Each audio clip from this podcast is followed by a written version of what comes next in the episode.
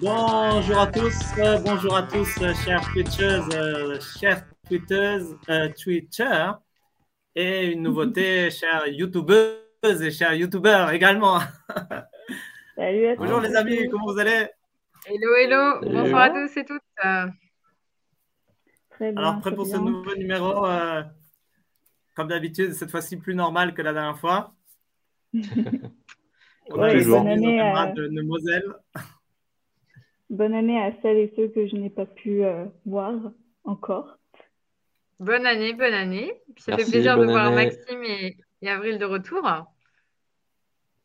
Parfait. Et, Et oui. euh, donc aujourd'hui, on a un programme euh, aussi, un beau programme avec, on, on continue notre section AEFE. On avait déjà touché ce thème-là la, dernière fois en décembre. On avait interviewé euh, euh, Adrien qui était euh, représentant UNSA. Et puis aujourd'hui, on, a, on continue à avoir des, des invités d'honneur, donc avec euh, Yann Chantrel qui est sénateur euh, des Français de l'étranger et qui est très impliqué dans ce domaine de l'enseignement français à l'étranger. Et puis euh, Anne-Henri, qui est également, elle, très impliquée dans les flammes, le français langue maternelle, qui est encore quelque chose un peu différent. Et justement, on découvrira cet aspect-là. Qu'est-ce qui vient ensuite? Eh bien, on commence par euh, Yann. Voilà. Ah, dire, je euh, au voulais juste le programme. Le ensuite, c'est donc euh, la, une, une chronique culture. Cette fois-ci aussi, c'est une nouveauté. On innove, avril. Mhm. C'est avec fois, on va euh, dire- une- Ouais, cette fois, on va discuter euh, cuisine parce que eh ben, la culture, c'est aussi euh, parler de notre cuisine. Et euh, on continuera avec la COP27 et un invité euh, spécial. Voilà un invité en fait qui, n'a, qui habite à, à Paris en fait, mais qui est colombien et qui est d'une qui est un- indigène. D'ailleurs, je ne sais pas comment on dit en français, si on dit indigène, indien, autochtone. Enfin, je sais le mot en espagnol, indigena. Mais la traduction, enfin, ce qu'on utilise en général, je ne sais pas trop. Mais Première voilà, qui Nation, représente. Pardon?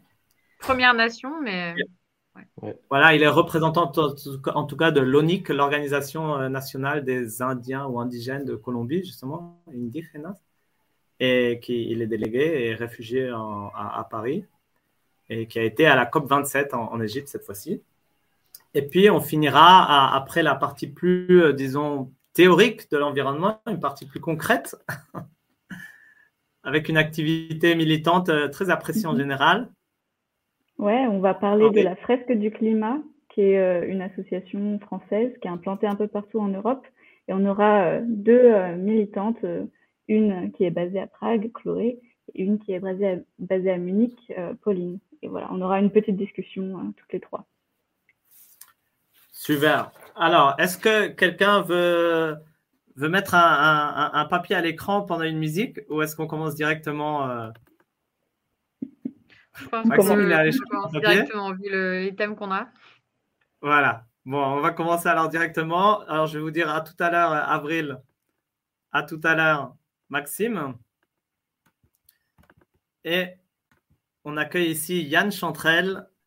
Enchanté de, de t'avoir parmi nous, Yann. Merci beaucoup d'être euh, d'être là. Bah, bonjour, euh, bonjour à vous et merci de, de m'avoir invité pour échanger ensemble. Et ouais, c'est super. En tout cas, c'est super euh, que tu sois là. Je ne sais pas si tu as le décalage horaire, si tu es actuellement, euh, parce que tu es, sûrement beaucoup en déplacement, si tu es actuellement à Paris ou, ou si tu es euh, au Canada, mais euh, j'espère qu'on ne te réveille pas à 3 heures du matin. euh.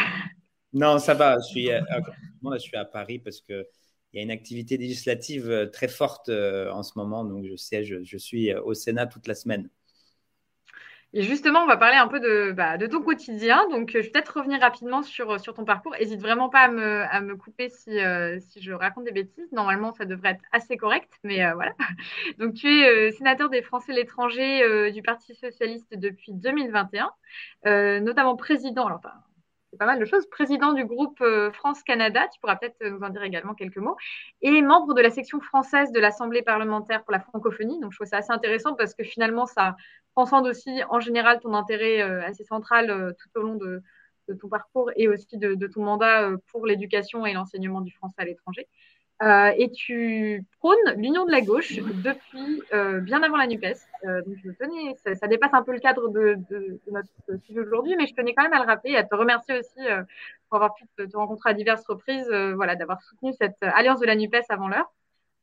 et donc, si j'ai bien compris, ton programme concernant l'éducation, voilà, c'est ces trois axes centraux avec en première partie l'élargissement des critères d'attribution des bourses scolaires, donc pour qu'il y ait encore mmh. plus de personnes qui puissent en bénéficier, euh, parce qu'on voilà, il peut y avoir des, critères qui sont euh, un peu déconnectés de la réalité. Euh, deuxième chose, la prise en charge du CNED pour les familles à faible revenu, et enfin la hausse du budget global pour les programmes scolaires tels que le réseau Flamme, dont on, on, reviendra avec notamment Anne-Henri. Tu as aussi été à l'initiative ou co-signataire euh, ou alors euh, rédacteur d'amendements euh, de deux propositions de loi qui concernent l'éducation. On va y revenir aussi. Mais, avant tout ça, je voulais te poser une question qui m'est parue assez naturelle quand j'ai regardé un peu ton parcours. l'éducation, c'est quelque chose qui revient beaucoup dans tes engagements et, en général, c'est quelque chose qui a, qui a l'air vraiment d'être un moteur en fait pour toi. Est-ce qu'il y a une raison spécifique ou enfin voilà pourquoi l'éducation est un thème central pour toi en tant que sénateur des Français de l'étranger? Oui, effectivement, j'ai voulu, je siège d'ailleurs au sein de la commission euh, culture, éducation, euh, médias et sport, parce que je considère que par rapport au projet de société que nous défendons, une société beaucoup plus égalitaire, une société donc où il y a moins d'inégalités, une société résiliente aussi sur le plan de, l'environnement, euh, bah, le, cœur de ce projet pour moi, ça passe par justement l'éducation. Euh, c'est justement à travers l'éducation qu'on peut lutter justement contre les inégalités. C'est à travers l'éducation aussi et à travers notamment, parce que je suis très engagé aussi sur les questions de l'enseignement supérieur et de la recherche, qu'on peut justement euh, être à la hauteur des défis euh, de notre temps. Et je pense que euh, à travers le, parcours que j'ai eu aussi, que, tu as très bien résumé, je vis comme vous à l'étranger, je ne vis pas en France, depuis plus de 12 ans j'étais au Canada, et j'ai pu aussi voir différentes façons de faire. Je le vois encore plus là depuis que je suis parlementaire, puisque je me déplace un peu partout, différentes façons de faire, même au niveau de l'éducation. Parce que la France, même si elle a un système gratuit, un système vraiment très positif sur plein d'aspects, euh, elle est aussi euh, un des pays où il y a une reproduction des inégalités les plus importantes. Donc ça questionne quelque part. Je me dis qu'il y a des choses qu'il faut aussi améliorer, qu'il faut changer, qu'il faut questionner au niveau de, l'éducation, parce que ça passe beaucoup par là. Euh, dans les quartiers les moins favorisés, bah, il y a des reproductions sociales, et je considère que l'éducation est vraiment l'outil privilégié pour pouvoir extirper les gens de leur milieu social, de pouvoir les permettre de progresser dans la société et de leur apporter euh, euh, souvent euh, des choses, des acquis qui ne sont pas possibles à travers, à travers des fois leur famille. donc je pense qu'au cœur de la gauche, le programme éducatif devrait être au cœur justement de nos préoccupations. Et je trouve, moi personnellement, que c'est un sujet qui n'est pas suffisamment travaillé, qui mérite vraiment d'être beaucoup plus travaillé et de faire preuve d'audace d'innovation à travers les propositions qu'on pourrait faire, notamment pédagogiques, où il y a beaucoup de choses justement qui sont déjà faites en France, euh, souvent par des écoles hors contrat, donc qui sont malheureusement réservées aux plus riches. Et, euh, moi, je considère qu'il faut les réserver surtout à, ceux qui n'ont pas les moyens justement de se payer cette école, donc euh, les rendre plus accessibles. Donc c'est les deux volets. Il y a le volet effectivement hors de France.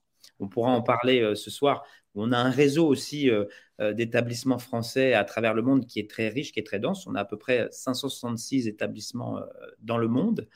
Et il y a différentes politiques qui sont mises en place également. on en parlera aussi avec Anne, j'ai vu plus tard à travers le programme Flamme. Je trouve que la richesse de nos politiques publiques là-dessus, c'est pas qu'il y a un réseau unique, il y a différentes politiques éducatives qui peuvent être mises en place tout ne doit pas passer forcément uniquement par nos établissements, ils sont très importants, mais il y a aussi différentes choses euh, qui sont aussi très utiles et qui méritent effectivement d'être beaucoup plus euh, poussées, beaucoup plus financées, beaucoup plus soutenues. Euh, le programme Flamme en fait partie, mais il y a d'autres choses aussi comme le CNED qui peut être coûteux. Donc je fais aussi des propositions pour qu'il y ait des bourses qui ne soient pas que pour les établissements français, qui soient également pour les élèves qui passent par les dispositifs, par exemple Flamme puisque ce n'est pas le cas à l'heure actuelle. Donc un système de bourse, parce que même si c'est beaucoup moins coûteux que les établissements français, ça peut être quand même un coût pour, pour des familles. Et pareillement pour, pour le CNED qui n'est pas pris en charge et qui pourrait éventuellement être pris en charge pour des familles qui n'ont pas accès aussi bien à des dispositifs flammes qu'à des établissements français. Donc voilà, c'est en gros, je considère que vraiment euh, l'éducation doit être au cœur du, projet de transformation de la société que, que nous véhiculons à travers euh, l'éducation euh, sur tout un tas de, sujets qui sont nos combats. Et donc pour les, Français de l'étranger, l'instance de l'enseignement à l'étranger, c'est central, c'est vraiment l'AEFE, donc l'agence de l'enseignement français à l'étranger. Et donc qui a vraiment qui est vraiment le plus grand réseau du monde euh, de ce genre-là. Et on, en avait déjà un peu parlé, mais la dernière fois. Mais quel est donc euh, le sens surtout d'avoir en fait, à part promouvoir, bien, sûr, euh, donner l'occasion à tous ceux qui sont à l'étranger, les Français, bah, bah, d'accéder à une éducation, mais qui l'ont aussi parfois dans leur pays. Donc quel est quel serait l'autre sens aussi, d'autres sens de, d'avoir un réseau, un tel réseau tellement tellement développé également comme la bah oui, justement, la AFE, ça existe en fait depuis 1990. C'est un établissement public hein, qui, est, sous la tutelle euh, du ministère des Affaires étrangères. Donc, son principal objectif, c'est vraiment de servir et de promouvoir le réseau scolaire euh, des établissements français, comme tu l'as très bien dit, dans le monde. Comme je l'ai dit tout à l'heure, donc la présence, c'est 566 établissements dans un peu plus de 130 pays. Donc, c'est quand même quelque chose d'important, c'est vaste, ça permet aussi de coordonner notre politique éducative que qu'il soit pas n'importe quoi soit fait à, travers le monde, à travers ces établissements. C'est un sujet un peu complexe parce qu'il y a différents statuts, il y a différents types aussi, aussi bien dans les personnels qui, y sont, que différents types d'établissements. Ça, c'est pas toujours su. Il y a, trois types euh, d'établissements. Il y a les établissements qui sont les établissements, ce qu'on appelle la gestion directe. Euh, les EGD, ça, ça concerne à peu près 70 établissements. C'est un peu les maisons mères euh, de l'AEFE, qui sont vraiment des établissements publics, pour le coup, qui sont directement budgétifs, dont le budget est agrégé directement auprès de l'AEFE. Donc, c'est l'AEFE directement qui le subventionne. Puis, c'est également à travers aussi les frais de, scolarité euh, des, familles. Mais c'est vraiment un établissement public géré par l'AEFE exclusivement. Après, il y a d'autres types qui sont ce qu'on appelle des conventionnés, c'est-à-dire qu'il y a c'est géré la plupart du temps par des associations de droit privé euh, localement qui signent une convention justement avec l'AEFE concernant euh, une convention administrative et financière, euh, souvent par rapport aussi à des, règles pédagogiques euh, entre la EFE et ces établissements-là, et puis souvent euh, la participation financière aussi à travers le détachement de personnel de l'éducation nationale, parce qu'une des richesses aussi de notre réseau, c'est de permettre dans les établissements français à l'étranger d'avoir des personnes qui sont passées par, qui sont titulaires euh, de l'éducation nationale. Il y a un mix qui est fait, il y a des gens qui sont recrutés localement, puis il y a des titulaires de l'éducation nationale pour permettre de transmettre en fait euh, cette éducation, euh, cette éducation française. Et puis il y a un troisième, mais ça, ça a beaucoup d'importance parce que en fonction du curseur qu'on choisit, EGD conventionné et le troisième qui est les partenaires, alors là, c'est souvent un peu plus décrié, puisque c'est quelque chose de, beaucoup plus privé, où c'est vraiment euh, des établissements qui sont gérés également par des associations euh, de droit privé, où il y a beaucoup moins de participation financière, où des fois il y a un contrôle qui est peut-être moins serré et, qui pose peut-être un peu plus de problèmes. Quand on parle de privatisation rampante de l'éducation française, des choses qui reviennent souvent, c'est parce qu'on a tendance à favoriser le développement de ce troisième, euh, des partenaires, plutôt que des EGD qui n'ouvrent plus ou éventuellement déconventionnés, puisque souvent, des fois, on assiste à des déconventionnements pour aller vers euh, quelque chose de, plus partenaire, à savoir que les partenaires, on a encore moins de contrôle euh, sur les frais de scolarité, qui peuvent connaître aussi des variations très importantes à travers le type d'établissement que j'ai énuméré et à travers euh, aussi le type de pays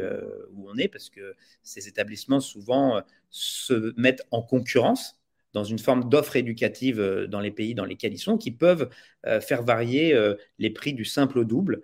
Donc ça, c'est un enjeu très important également qu'il faut avoir en tête, puisque comme ça a été très bien rappelé par Asma, et on, propose nous-mêmes des politiques publiques où on a des bourses scolaires pour les, nos ressortissants, pour qu'ils puissent étudier dans les établissements français ça peut être coûteux en fonction des, prix, hein, puisque ça peut aller très cher. Euh, moi, j'étais euh, au Canada c'était des prix assez modérés parce qu'il y a des ententes avec certaines provinces dans le Québec qui permettent d'avoir des prix plafonnés. Mais vous allez aux États-Unis, c'est des 20 000, des 25 000 dollars par an. Donc ça peut, être, euh, très très coûteux pour les familles, même quand vous participez avec une bourse à 50%, il vous reste 10 000 euh, dollars à payer, ce qui peut être euh, un frein pour, pour des familles. D'où le développement de, propositions alternatives comme les flammes. Et puis il y a aussi, là je ne vais pas être trop long non plus, mais il peut y avoir aussi, et c'est quelque chose qui est tout à fait honorable. On est dans un pays, dans un autre pays, la volonté de, de, familles aussi de s'intégrer dans leur pays accueil à travers le système d'éducation du pays euh, dans lequel ils sont. Euh, ça permet euh, d'être pleinement intégré dans le pays également, d'apprendre notre langue, d'être pleinement intégré et de vouloir à côté garder le français et de pouvoir l'exprimer et de développer un multilinguisme euh, qui, est aussi tout à fait bénéfique. C'est pour ça qu'il ne faut pas aller forcément à l'encontre de ça non plus. Euh, donc, euh, donc voilà, je ne sais pas si ça résume bien et ça répond bien à ta question, parce que c'est quelque chose de... C'est un gros bateau, hein, la EFE et l'enseignement des Français et l'étranger. Je sais que des fois, on peut, on peut s'y perdre rapidement. Ne sais pas si tu voulais répondre là-dessus, Mathias, directement.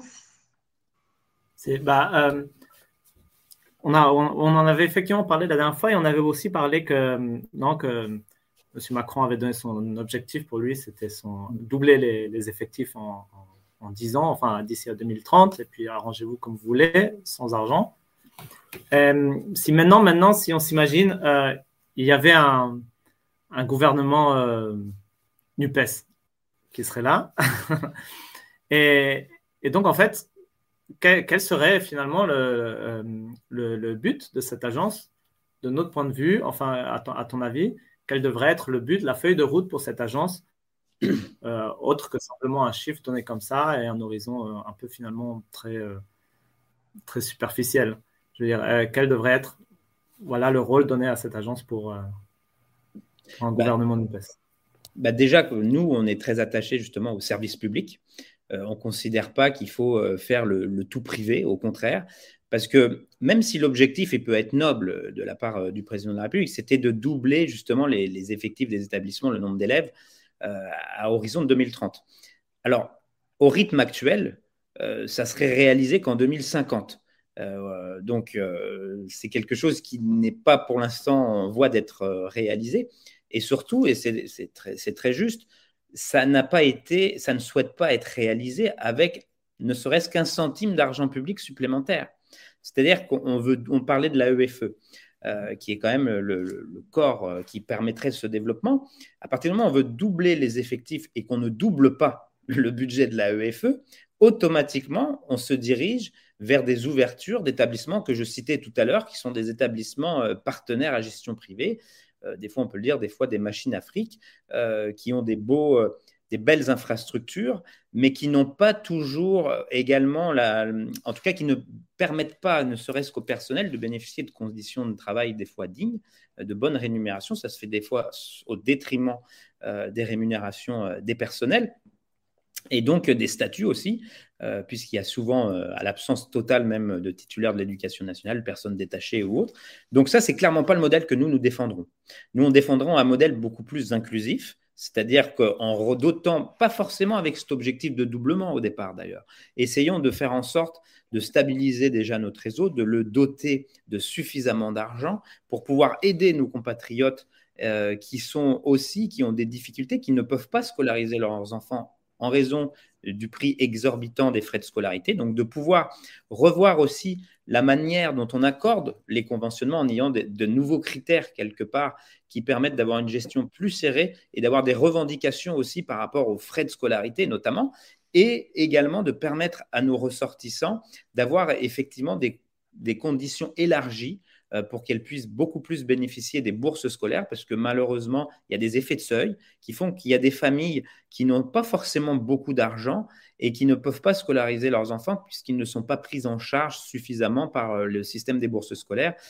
avant, il y avait, euh, je me souviens qu'à l'époque où, j'étais élu consulaire, au tout début, on arrivait à attribuer des bourses à 100% pour des familles qui n'avaient vraiment pas beaucoup de moyens. Je peux vous dire que au fil du temps, c'était très rare que des personnes soient prises à 100%. Ça, avait tendance à diminuer.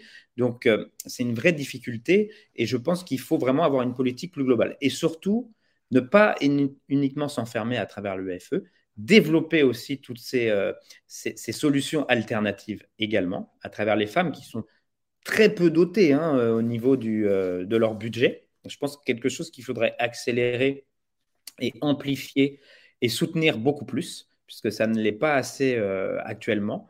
Donc c'est vraiment euh, d'avoir une vision euh, plus globale qui toucherait même au-delà de notre, de notre enseignement, puisque le but d'avoir ces établissements français à l'étranger, c'est justement un petit peu un soft power, c'est une diplomatie douce de la part de, de notre pays d'influence, en quelque sorte, qui permet, et ça c'est une richesse aussi de notre réseau, qui n'est pas suffisamment mise en avant, mais les établissements français ne sont pas destinés qu'à des Français.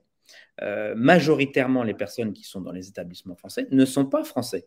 Ce sont des personnes qui viennent du pays local euh, ou qui viennent d'autres nationalités d'ailleurs, qui vivent dans le pays, mais c'est très majoritairement pas des Français. Et je pense que ça, il faut que ça le reste, quelque chose de très, de très positif. Ça permet aussi le brassage des cultures au sein de nos établissements, des établissements d'ailleurs multiculturels à bien des égards. Et je pense que ça, c'est une richesse aussi, aussi bien pour les Français qui y vont que pour euh, les personnes euh, qui, y sont. Je pense que c'est un, c'est un beau modèle à préserver.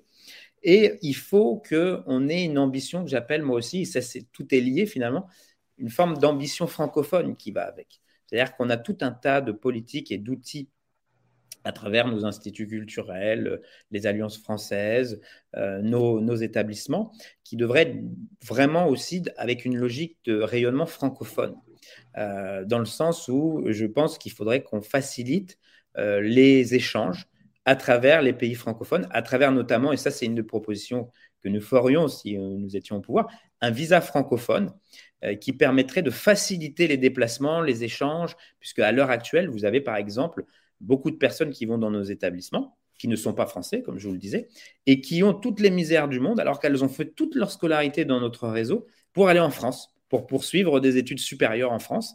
Elles sont bloquées, des fois même il y a des visas qui leur sont refusés, ce qui est complètement aberrant. Vous avez passé toute une scolarité à former des gens, à un moment donné, vous leur dites, bah non, vous ne venez pas en France, vous n'êtes pas poursuivre vos études en France. Et, c'est ça qu'il faut briser aussi, parce que quelque part, ça, ça, ça ni queue ni tête, ça ne fonctionne pas.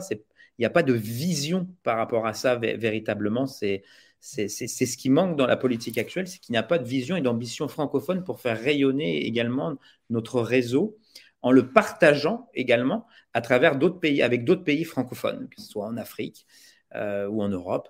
Euh, et, ça, c'est quelque chose, je pense, qu'il faut qu'on porterait également si nous étions euh, au gouvernement. C'est vrai que tu as, pu évoquer pas mal de, points là dans ta, réponse. On, avait une, dernière question qui, portait, euh, mais ça, complète peut-être euh, ce que tu disais aussi, avec le fait que euh, les gens qui ont fait toute leur scolarité dans un établissement ont des difficultés ensuite à revenir ou à, venir ou à revenir, si c'est des binationaux par exemple en métropole quel est donc le regard que portent les autres parlementaires, donc euh, les, autres, sénateurs et sénatrices, sur l'AEFE, donc les sénateurs et sénatrices qui ne sont pas français de l'étranger? Euh, Parce qu'on des fois, voilà, quand on est hors de France, on a vraiment euh, un peu notre microcosme. Mais alors, comment perçoivent-ils ça? Et est-ce que c'est quelque chose qui est important? Est-ce que c'est quelque chose qui est connu? Euh, Notamment les autres personnes qui siègent avec toi dans la, dans la commission euh, culture et éducation, si je ne me trompe pas. voilà, quels sont les retours que tu as, toi, au niveau, au niveau du Sénat sur cet organisme qui est, est l'AEFE? Alors, effectivement, c'est valable sur beaucoup de problématiques qui sont liées aux Français établis hors de France c'est des choses très méconnues euh, par les autres parlementaires. Hein. Ils ne connaissent pas du tout euh, nos problématiques. Et c'est tout l'intérêt d'avoir des parlementaires qui soient issus des Français de l'étranger. Et je pense que d'ailleurs, il ne faut pas que nous soyons uniquement une caisse de raison. Et ça, c'est important. C'est la première chose que nous faisons, des Français de l'étranger. Mais il faut qu'on montre aussi l'utilité à travers ce dont je parlais, les expérimentations à travers le monde, le terrain fertile qu'est le monde finalement à travers plein d'idées, plein d'innovations, plein de créations qui sont faites sur le terrain par plein de citoyens et citoyennes, qu'ils soient français ou non d'ailleurs, pour leur montrer l'intérêt d'avoir des parlementaires qui représentent les Français établis hors de France dans le débat public français aussi, à travers qu'est-ce qu'on peut apporter dans le débat français de nouveau. Mais sur la question de l'AEFE, dans ma commission enseignement, c'est pas forcément là où ils en ont le plus connaissance, parce que comme le, ministère de tutelle, c'est euh, le ministère des Affaires étrangères, c'est au niveau de la commission des Affaires étrangères finalement où ils traitent beaucoup de cette question-là, au travers le, budget qui est étudié chaque année. Mais sur toutes les politiques qui concernent les Français établis en France, c'est clairement ce que connaissent le plus les parlementaires. Euh, les parlementaires sont au courant à travers le rayonnement de la France, à travers la francophonie, que nous avons ce réseau euh, très important et très vaste euh, à travers le monde. Ça, c'est connu. Alors sur l'AEFE, les détails de l'AEFE, non, pas forcément, ils ne sont pas forcément au fait de tous ces sujets-là. Mais par contre, c'est clairement intégré notre réseau, puisque certains, même d'entre eux, ont vécu à l'étranger, hein, même s'ils ne représentent pas les, les Français de l'étranger. Je connais plusieurs parlementaires qui eux-mêmes euh, ont vécu au Maroc ou d'autres pays, sont passés par des établissements français. Donc, ce qui permet justement de, de, de, les, les, connaître, puisqu'ils y sont passés eux-mêmes. Donc, il y a pas mal de parlementaires aussi qui sont passés par notre réseau à l'étranger, euh, ce qui leur permet de voir aussi euh, tous les bénéfices qu'il peut y avoir. Donc, sur ce sujet-là, on a, on a moins de difficultés parce que c'est quand même quelque chose d'assez connu, surtout au Sénat, où la représentation en plus des Français de l'étranger est beaucoup plus ancienne. Euh, qu'à l'Assemblée euh, nationale, puisque ça fait à peu près à la fin des années 40, euh, 1940, qu'il y a cette représentation au Sénat, ce qui est moins le cas à l'Assemblée nationale, puisque déjà ils sont plus nombreux. Et, donc, en proportion, les députés sont moins nombreux et des Français de l'étranger. Et ça n'existe que depuis 2012. Donc, c'est quelque chose d'assez récent hein, qui va devoir se perpétuer dans le temps pour montrer, et je pense qu'il y a un vrai défi pour nous, constant, euh, de montrer l'intérêt d'avoir euh, ces parlementaires-là. Je pense que ça, c'est très, très important. Il ne faut pas se reposer sur nos lauriers, d'où le fait que je pense qu'il y a le volet montrer les problématiques de nos compatriotes établis hors de France, et ils sont nombreux, parce qu'on a des gros, des, gros, des, défis très importants, surtout dans un monde où les déplacements étaient plus importants, où les culturels, universitaires, euh, où les déplacements ont été beaucoup plus importants que par le passé, donc avec des défis très importants au niveau des calculs des retraites, notamment la reconnaissance des diplômes, enfin, beaucoup de sujets qui ont une importance euh, importante. Et en même temps, l'autre volet de disant, bah, le débat public français, et on le constate nous quand on est à, l'extérieur de la France, est des fois focus sur certains sujets et qui nous paraissent non essentiels, qui sont même des sujets de diversion par rapport à des, vrais sujets sur lesquels on devrait travailler. Et pour moi, l'éducation en fait partie. C'est le vrai sujet sur lequel on devrait travailler, on devrait se focaliser pour améliorer la, situation des Français et la société française. Et, euh, et donc ça, c'est d'apporter ça, ce recul.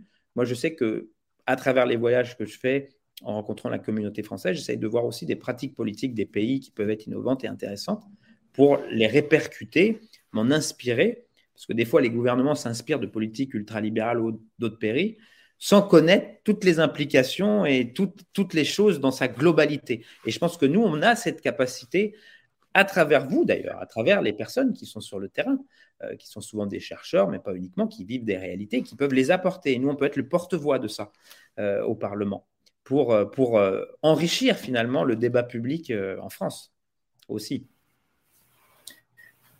Yann, merci beaucoup. Vraiment, ça, ça a été ça. On est allé beaucoup plus loin que, que l'AEFE, non? On l'a mis dans cette dimension euh, presque géostratégique, non? Et ce qui était très, très intéressant, justement, ça, ça, ça nous permettait d'élargir les, les, horizons.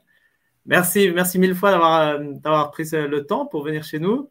Merci à vous. On te souhaite vraiment tout le, tout le, bah, tout le bien encore pour la suite. Bonne continuation. On, est, rappelle que tu as aussi un canal Telegram, non, sur lequel on peut te suivre? Oui, exact. J'envoie de l'information euh, euh, concernant les Français de l'étranger, vos droits et euh, les politiques qui sont, les combats qui sont menés au Parlement également sur des sujets. Et sur Instagram également. Je pense qu'on on pourra mettre dans la vidéo YouTube les liens vers, vers tes réseaux Instagram et, et Telegram du coup. Et bravo pour ce que vous faites aussi, bien évidemment. Je trouve ça très utile. ça, c'est également une participation citoyenne au débat qui est très utile, ce que vous faites. Et merci à vous. Ah, merci beaucoup avec les moyens du bord, donc euh, citoyens et voilà. Bonne soirée à, toi. Bonne soirée. Salut. Et, puis on va enchaîner directement, non? Avec, euh, on va continuer donc sur cette thématique-là qui euh, que Yann a déjà mentionné. Et cette fois-ci, il s'agit des, des, flammes du français langue maternelle. Donc pour cela, on accueille Anne-Henri Anne-Henri Werner. Bonjour Anne, bienvenue dans Allo la NUPES. Bonsoir à tous et merci pour l'invitation. Bonsoir Anne, c'est vraiment super de, t'avoir parmi nous ce soir. on continue dans le, dans le rang des experts et expertes de l'éducation. Euh, je vais peut-être faire une, rapide, présentation et puis ensuite on, voilà, tu pourras nous parler euh, plus en détail du, réseau Flamme. Alors encore une fois, voilà, n'hésite pas à, rajouter des, informations qui te semblent également pertinentes. Alors tu es une ancienne conseillère euh, consulaire et responsable de groupe d'animation enfantine de Francfort. tu es installée en Allemagne depuis 28 ans, traductrice, traductrice anglais, français, allemand, c'est ça? Oui. j'ai bien appris. et donc, et, voilà, tu vas nous parler de, justement voilà, de ce programme de consolidation du français langue maternelle, donc FLAM, qui vise vraiment à favoriser la pratique extrascolaire cette fois. Donc, on, sort de l'AEF dans le sens où c'est des choses qui devraient être faites normalement euh, l'après-midi ou en, fin de fin d'après-midi une fois que les enfants ont, fini l'école. Et euh, voilà, ça vise particulièrement les, enfants euh, d'expatriés français, mais également de familles binationales, voilà, ou alors des familles qui, aimeraient que leurs enfants aient une première approche avec la francophonie et, le français en, globalité. Alors le réseau Flamme, peut-être que tu peux voilà, nous, en dire davantage dessus. c'est né en 2001, il y a une de 170 structures. Est-ce que tu peux voilà, nous expliquer un peu les, grands tenants et aboutissants de, ce réseau et, quelles sont les activités proposées? Oui, euh, ben, d'une manière générale, tu as bien, as bien résumé. Je voudrais juste préciser, euh, oui, tu parles de 170 euh, structures et puis donc de un réseau qui est né en 2000 à peu près. Mais en fait, avant la création de ce réseau Flamme ou de ce, en fait ce dispositif je reviendrai après sur ce terme de dispositif. Il y a déjà un historique 20 ans avant. Euh, Flamme, finalement, même si ça ne s'appelait pas Flamme, ça n'existait pas, est né euh, il y a presque 40 ans. Euh, l'année prochaine, en 2024, ça sera 40 ans. Et c'est né en Allemagne, à Francfort. Puisque donc la structure dont je suis encore responsable aujourd'hui, l'animation enfantine, euh, est né de l'initiative de parents français qui avaient mis leurs enfants euh, dans des écoles allemandes, ici à Francfort, et qui se sont rendus compte euh, ben, que même si eux parlaient français à la maison, les enfants, ben, ils prenaient tout simplement ce qu'il y avait autour d'eux. Et à la maison, ils ne parlaient que allemand. C'était très difficile de la faire parler français. Et donc, ils se sont demandé qu'est-ce qu'on pourrait faire pour stimuler le français. Et ils ont eu cette idée de créer des groupes d'activités ludiques en dehors euh, de la scolarité et surtout en dehors de la famille. L'idée, c'était parler français en dehors de la famille. Euh, pour donc stimuler la langue française auprès de leurs enfants. Et puis, ben, ça a eu euh, énormément de succès. Et ça a fait, donc c'est comme ça qu'a été créée l'animation enfantine, qui existe encore aujourd'hui. Euh, et puis ça a fait des émules. Il y a eu d'autres groupes qui se sont créés euh, en Allemagne et puis ensuite dans d'autres pays, euh, d'abord d'Europe, aux Pays-Bas, beaucoup au Royaume-Uni, en Espagne. Et puis ça a fini par traverser l'Atlantique, beaucoup de créations aux États-Unis. Et donc, et c'était toutes des associations de droit privé, bien sûr, locales, des initiatives parentales, euh, mais qui n'était pas, qui pas absolument pas euh, en réseau. Euh, à la fin des années 90, une sénatrice des Français de donc comme Yann, que nous avons entendu tout à l'heure, Monique Cerisier-Benguiga, a eu l'idée, enfin, a, pris conscience que finalement c'était important, parce que ce sont quand même des enfants français qui n'avaient pas accès à l'enseignement français, euh, que c'était important de soutenir euh, ces associations, parce que visiblement, il y avait vraiment une, forte demande. Et donc, elle a œuvré pour euh, faire acter un dispositif, là je reviens sur le terme dispositif de subventionnement de ces, de ces initiatives, et c'est ce dispositif qui s'appelle FLAM. FLAM, ça veut dire français, langue maternelle. Donc, à partir de cela est né donc, ce dispositif de subventionnement euh, qui subventionnait à l'époque uniquement euh, les flammes qui démarraient pendant cinq ans sur une manière régressive. Alors ça, ça, ça, ça, continue, hein, ce, cette aide au démarrage. Et ensuite, euh, alors par la suite, il y a eu, plusieurs évolutions.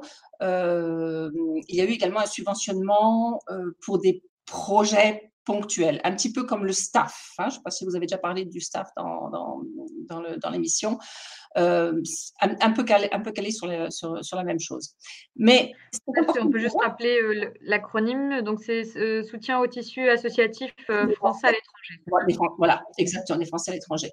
Donc, ça, ce qui, fonctionne également sur la base de projets. Il faut présenter un projet et puis, selon certains critères, on, on, peut obtenir une subvention. Donc, Flamme a également un un dispositif donc de, subventionnement. Donc, il y, a, deux sortes de subventionnement subventionnement au démarrage, subventionnement projet et subventionnement également, euh, subvention également si on veut faire des, rencontres régionales, des regroupements euh, régionaux. Donc, tout ça, ça, a évolué.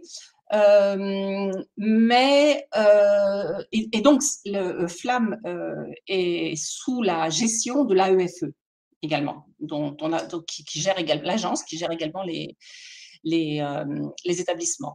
Mais Flamme reste, reste, quand même quelque chose d'un petit peu à part. Euh, c'est pour ça que souvent on parle du programme Flamme, et souvent je dis non, c'est pas un programme, c'est juste ce dispositif de subventionnement. Et euh, tout à l'heure, on parlait donc de 170 structures. Ben, pour le moment, en fait, on ne sait même pas combien il y a de flammes au monde, étant donné que l'AEFE recense les flammes une fois qu'elles ont eu un subventionnement, mais après ça, comme elle ne s'en occupe pas vraiment entre deux subventionnements ou euh, euh, voilà, il n'y a, pas de suivi, finalement, si une flamme euh, disparaît, ils ne le savent pas. Hein. Et nous, nous sommes persuadés aussi, et d'ailleurs nous en connaissons, qu'il y a des associations qui font du flamme et qui ne sont pas répertoriées par la VFE parce qu'elles n'ont jamais demandé d'argent. Donc là, c'est un des, une des tâches euh, qu'on s'est euh, donné de, faire une cartographie peut-être un petit peu plus euh, précise. Puisque ce qui s'est passé quand même ces, ces, derniers, ces dernières années, c'est que finalement, grâce Hein, comme quoi il y a eu aussi des bonnes choses. Grâce à la crise Covid, les associations flammes ont commencé à se parler dans le monde entier. On a commencé à faire en 2020 des, des Zooms, des, des visios, voir un petit peu qui fait quoi, comment, etc. Et ça a été donc un travail un petit peu donc, euh, de, de, longue haleine. Et nous avons créé il y a un an maintenant une fédération. Une, fédération, donc une association loi 1901 qui a vocation à, euh, à fédérer les flammes pour mieux porter leurs intérêts donc vis-à-vis des institutions, hein, vis-à-vis de, de, l'AFE, du ministère, nous avons déjà commencé à, à, discuter avec eux et nous avons déjà beaucoup d'acquis. Et puis vis-à-vis aussi donc euh, des flammes, voir comment les aider, comment, comment les aider à monter peut-être des projets, comment les aider pour les demandes de subventions qui sont très très compliquées à monter, parce que euh, il faut savoir que la plupart des associations flammes fonctionnent uniquement sur du bénévolat. Et un dernier chiffre, puisqu'on a parlé tout à l'heure de l'AEFE, euh, les établissements AEFE, ça représente à peu près 380 000 enfants. Or, sur ces 380 000 enfants, il n'y a que un tiers d'enfants français. Donc, il y a un gros potentiel d'enfants français qui n'ont pas accès à l'enseignement français à l'étranger. Justement, Anne, je voulais te demander sur, sur ces, enfants, ou plutôt ces familles qui viennent dans les réseaux flammes. En général, c'est quoi leur motivation? Est-ce que c'est une question simplement pratique qu'ils n'ont pas accès aux établissements AFE ou est-ce qu'il y a une question plus euh, pédagogique qui ne partagent pas forcément la pédagogie française Ils préfèrent euh, être dans, comme l'avait dit Yann aussi, s'intégrer plus dans le système euh, local et donc avoir quelque chose de parallèle? Ou voilà, comment, comment en général sont les gens qui, j'imagine qu'on ne peut pas tout généraliser, bien sûr. Mais... Oui, bah, on trouve tous les cas de figure, en fait. Hein. Euh, et par exemple, moi, ici, nous, ici à Francfort, on a un, cas typique parce qu'on a tout ici à Francfort. Hein. On a une école française, on a une école européenne, on a une école dans les écoles internationales et il y a Flamme aussi. Euh, donc, on a typiquement euh, des familles pour lesquelles le lycée français est trop cher. Hein. C'est malgré les bourses. Et là, je dirais que ça va toucher peut-être les classes moyennes pour qui, qui ont des quantités de bourses qui sont quand même pas très très intéressantes. Donc, quand on a deux ou trois enfants, ça fait un trop gros budget, donc des, pour des raisons financières.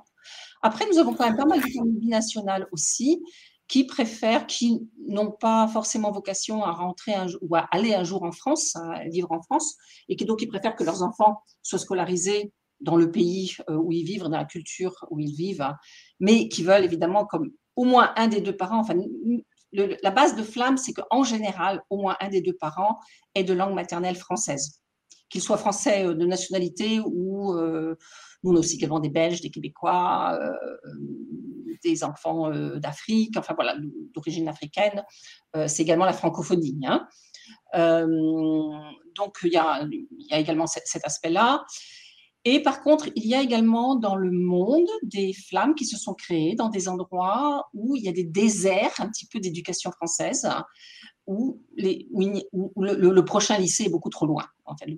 Donc, on trouve un petit peu de tout. Et d'ailleurs, c'est ce qui caractérise le réseau Flamme, c'est une très, très grande diversité de situations et euh, de, besoins, locaux, de, contextes, locaux.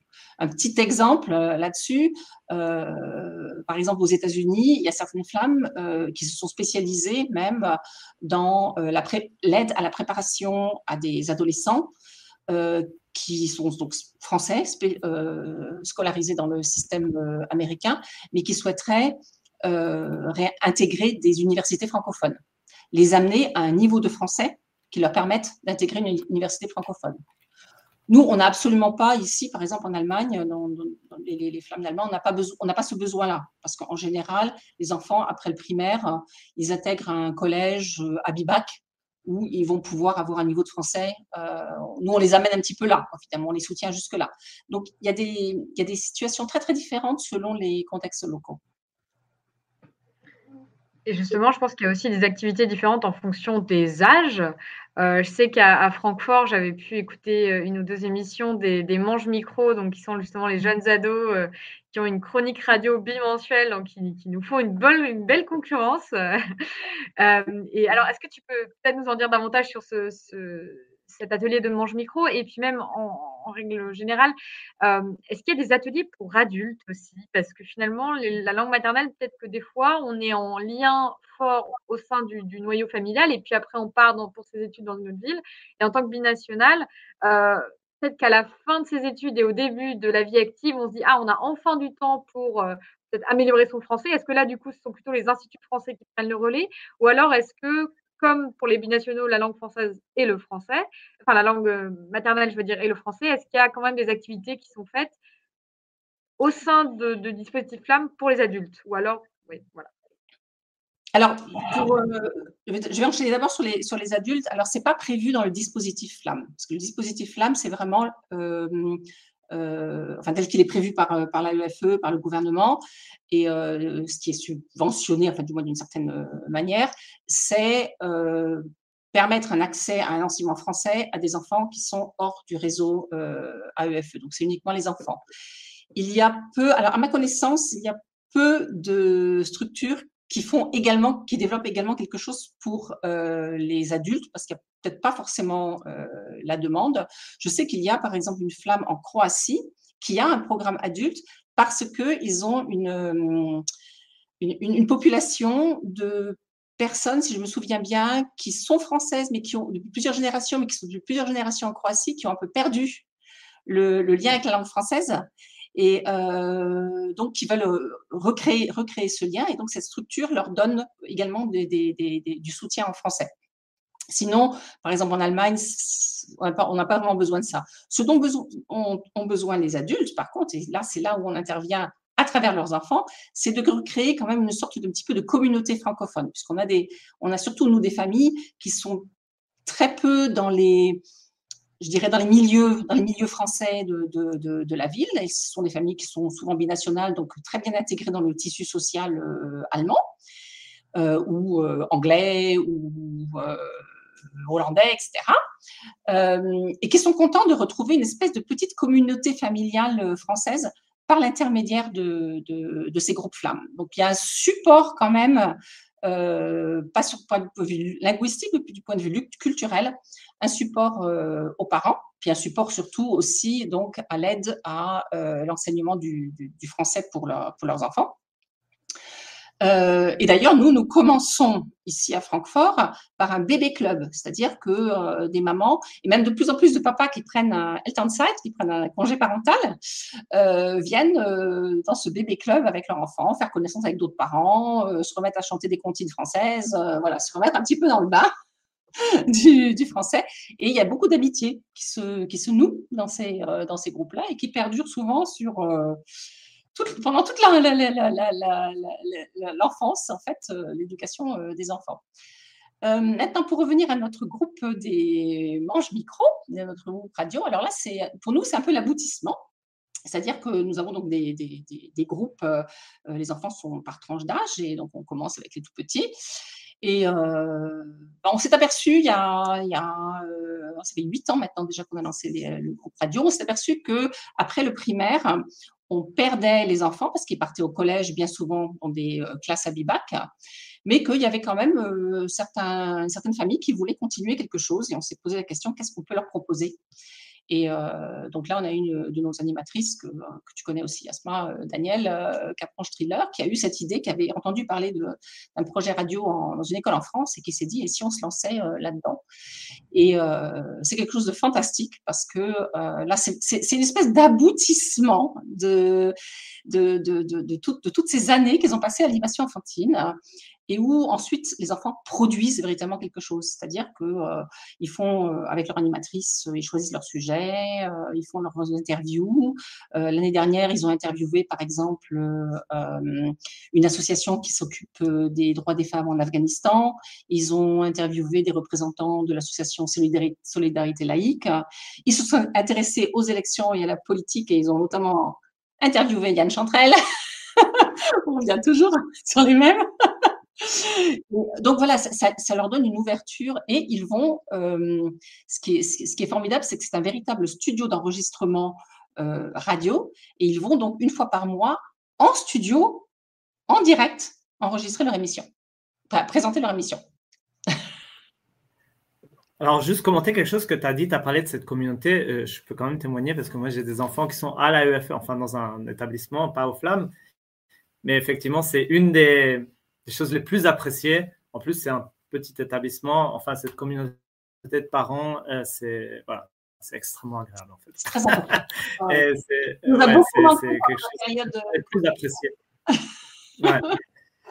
Et, et, et, pour finir maintenant, euh, peut-être euh, vers le futur, donc se projeter dans le futur, tu as parlé déjà que là, bah, tu as parlé de comment la crise euh, Corona a transformé un peu votre, vos associations. Euh, comment maintenant, quels sont les, enjeux en fait qui, se présentent devant, euh, donc devant tout ce, réseau Flamme? Alors, les enjeux, ben, c'est de faire évoluer en fait euh, ce réseau, de le faire s'étendre finalement. Alors, c'est la raison pour laquelle nous avons créé cette fédération qui est, donc, comme je l'ai expliqué tout à l'heure, un petit peu aussi un peu un lobby hein, aussi pour défendre les intérêts des flammes, pour que les flammes soient mieux intégrées dans le tissu de l'enseignement français à l'étranger.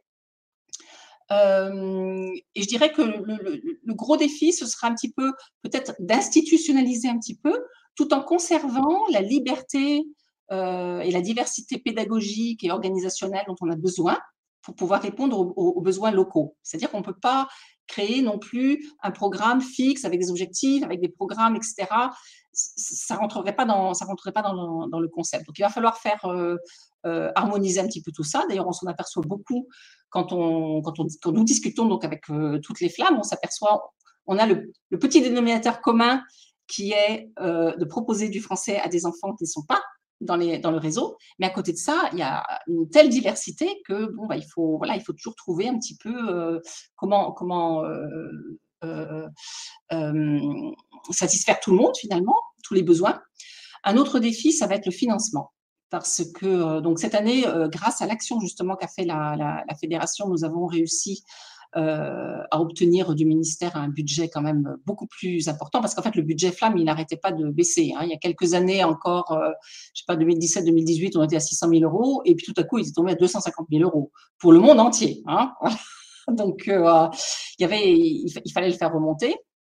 Euh, donc on, a réussi puisqu'on a obtenu pour 2022 un million pour toutes les pour tout le réseau Flamme, et dont une subvention également pour cette toute jeune fédération qui a pu maintenant donc recruter des prestataires de services pour faire de la communication, de la pédagogie, des formations, etc.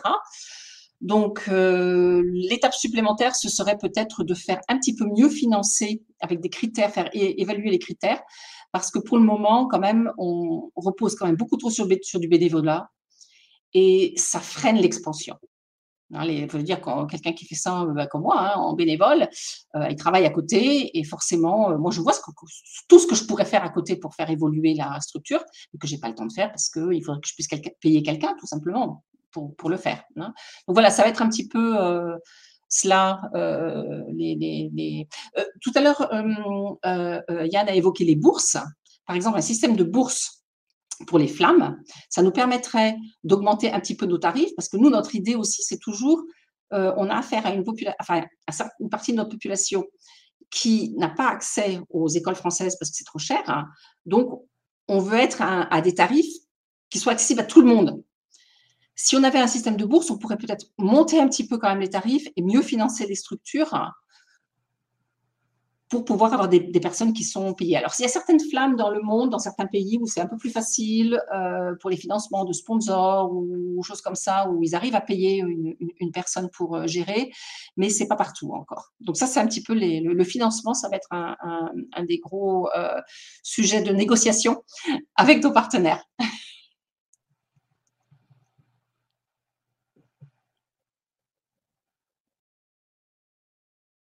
Alors, je ne sais pas si Mathias reprend la main ou pas. Mais en tout cas, euh, c'est vraiment euh, super intéressant. Moi, personnellement, je n'ai pas encore d'enfant, donc c'est vrai que je, je prends des notes. mais euh, c'est vraiment des choses qui... oui, oui, oui. Il faut que tu choisisses entre l'établissement AFE et les flammes, Asma. Mais c'est complémentaire, c'est complémentaire, d'après ce que j'ai compris. Si j'ai bien compris ce que, ce que Anne. C'est relativement complémentaire finalement entre la UFE et, le FLAM. Voilà, c'est ça. Mais, mais ce n'est pas la même chose quand même. C'est-à-dire que dans, mm. une FLAM, on ne fait pas du scolaire. Alors, on, peut on fait un peu de scolaire aussi dans la mesure où euh, on va également euh, aborder la lecture, l'écriture avec les enfants, mais on ne prend pas des supports forcément scolaires. Euh, et c'est ça qui est passionnant avec Flamme, c'est que finalement, euh, l'enseignement d'une langue, elle passe par tous les domaines de la vie. Hein. on prend un thème, et puis on travaille sur ce thème avec euh, tous les supports qu'on peut imaginer, que ce soit le visuel, que ce soit des bandes dessinées, que ce soit la lecture, un film, des jeux. Et l'enfant améliore son vocabulaire, son expression, apprend à parler. On n'est pas obligé de suivre un programme. C'est la différence avec euh, les euh, enseignements euh, des, écoles AEFE qui sont cadrés forcément sur le programme de l'éducation nationale. Ben Anne, vraiment, merci beaucoup. Hein. C'est encore, on est passé vraiment de, la géostratégie mondiale à quelque chose de très concret. là, on est, là, on est les mains dans le cambouis voilà, on a fait vraiment le tour. Ça, je crois qu'on a maintenant on est assez au taquet sur ces, questions d'enseignement. En tout cas, on en a beaucoup appris entre l'émission dernière, celle d'aujourd'hui.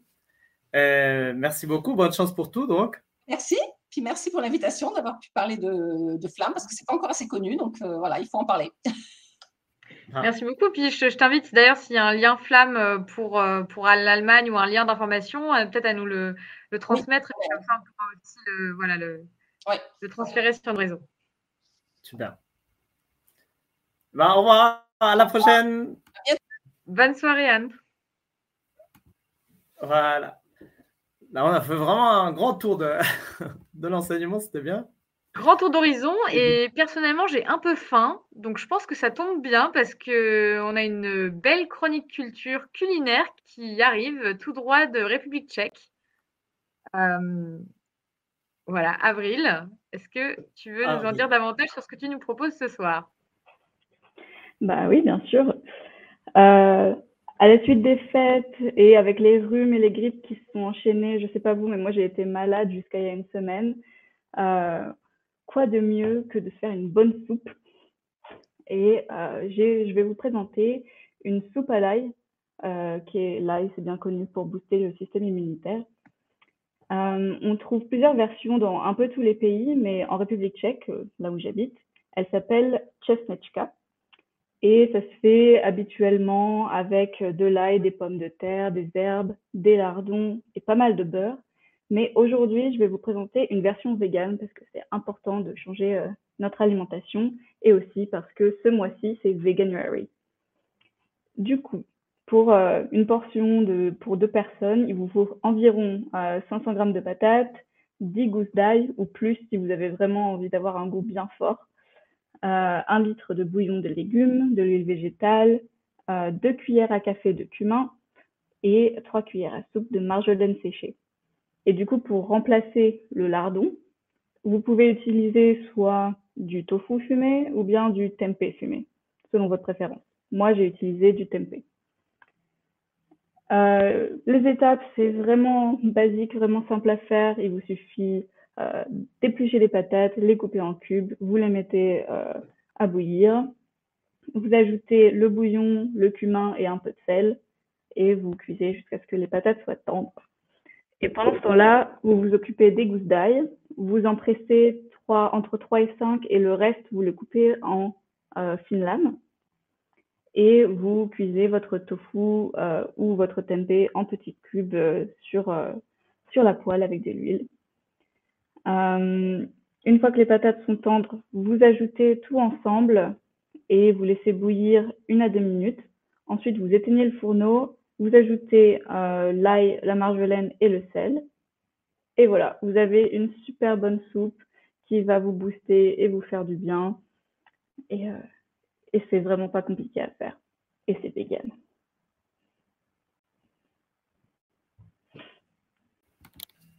Eh ben, au travail, tu as déjà fait, euh, Asma? Tu as pris des notes? Tu as déjà préparé? Je, prends des notes. Je, vais, je vous promets que je, vais la faire. Euh, je vais essayer jusqu'au week-end prochain de la faire et j'enverrai des petites photos. Euh. mais je, vois qu'il y a des gens qui demandaient la recette. Je vais, je vais le poster dans le chat. et puis, on pourra se faire un concours de photos. voilà. Ouais. Moi, je, J'en ai préparé moi-même euh, il y a dix jours à peu près et ça, ça, vaut le coup. C'était vraiment, vraiment bon. Puis vu le, vu le froid qu'il fait en ce moment, c'est mm. C'est le bon. Et peut-être pour. Euh, je me disais que pour continuer un peu sur euh, le thème de la nourriture, il me semble, Asma, que tu avais commencé un espèce de groupe de food sharing, de partage de nourriture. Euh, sur Berlin. Est-ce que tu voudrais nous dire euh, quelques mots là-dessus? Ouais, alors euh, du coup, le food sharing, c'est une asso qui a été créée, euh, il me semble, enfin, ça fait quand même pas mal de temps, ça fait une bonne dizaine d'années, et euh, le but, c'est de lutter contre le gaspillage alimentaire, qui est la cinquième cause du réchauffement climatique, parce qu'en fait, beaucoup d'aliments sont produits, donc qui produisent de, de, la pollution en étant produits eux-mêmes, et ensuite sont brûlés, donc ça produit également, voilà, des, des différentes émissions toxiques.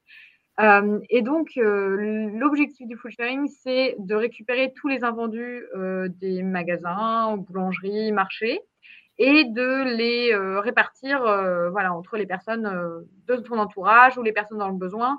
Ici à Berlin, il y a énormément de personnes qui font partie de cette association, donc on se retrouve souvent dans le cas où toutes les, maisons qui s'occupent, enfin tous les établissements qui s'occupent déjà des personnes dans le besoin ou des personnes sans abri sont pleine avec de la nourriture en trop. Donc, ce, qu'on, ce que j'ai fait moi personnellement, c'est euh, j'ai posté dans différents groupes de Français et c'est vrai qu'il y a beaucoup de gens qui sont aussi qui ont aussi des fins de mois difficiles, qui sont étudiants et étudiantes. Et être français à l'étranger, c'est pas forcément être euh, expatrié, c'est-à-dire pas forcément avoir un contrat français. Donc, il y en a beaucoup qui, qui voilà, peuvent avoir un peu de mal à, boucler les fins de mois. Et donc, c'est pour ça que j'ai, j'ai commencé cette initiative de proposer à peu près deux à trois fois par semaine des permanences de de récupération d'invendus en fait. Donc les gens viennent chez moi, récupèrent le paquet, euh, donc le panier repas, et puis on discute. Euh, voilà, ça, ça m'est arrivé des fois de discuter une heure avec une personne qui avait juste besoin de parler et qui n'avait pas vu de monde dans sa journée. Et, en fait, enfin. C'est ça aussi le, l'après-Covid, c'est le fait d'être avec des, personnes, euh, souvent des, jeunes en fait, qui rentrent sur la, voilà, dans la vie active ou qui cherchent du travail et qui ont du mal aussi à, voilà, sortir la tête de l'eau et, en plus le côté social qui manque aussi. Donc c'est vrai que c'est pas juste donner euh, un panier un, panier repas, c'est aussi parler, euh, dire tiens euh, bah voilà si tu as des difficultés pour tel ou tel truc, n'hésite pas à me contacter, je peux t'aider pour une traduction, je peux t'aider pour quoi. Et puis c'est vraiment un échange quoi. Donc donc voilà et je pourrais aussi mettre le lien du du site food sharing sur le, sur le groupe et sur nos, nos, différents réseaux.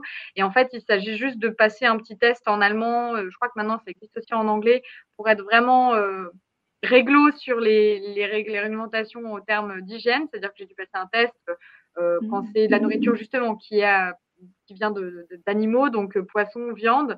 Euh, ça peut pas être congelé, ça peut pas être euh, consommé de la même manière, donc on a quand même une responsabilité par rapport à ça. mais c'est relativement simple à passer ce test-là, et ensuite on peut aller chercher des invendus dans les entreprises, dans les magasins partenaires, et il y en a énormément, donc, donc voilà.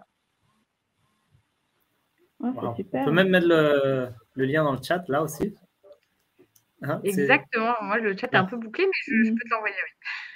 Ok, bah pendant que tu écris ça, on va, on va euh, accueillir nos invités. On va sauter une chronique aujourd'hui. Il y a un petit un, souci technique de nouveau, les, les joies du direct. Donc, euh, la COP27 aujourd'hui va devoir euh, sauter, mais on va passer directement à la fresque du climat qui finalement, ça commence très bien ici. Donc, on accueille Chloé et Pauline. Bonjour et bienvenue donc à la à Allo la NUPES. Salut, bonsoir. Merci pour l'invitation. Bonsoir. Et donc, on va vous laisser... bonsoir, On va vous laisser présenter cette fresque du climat dont on entend tellement parler. Yes.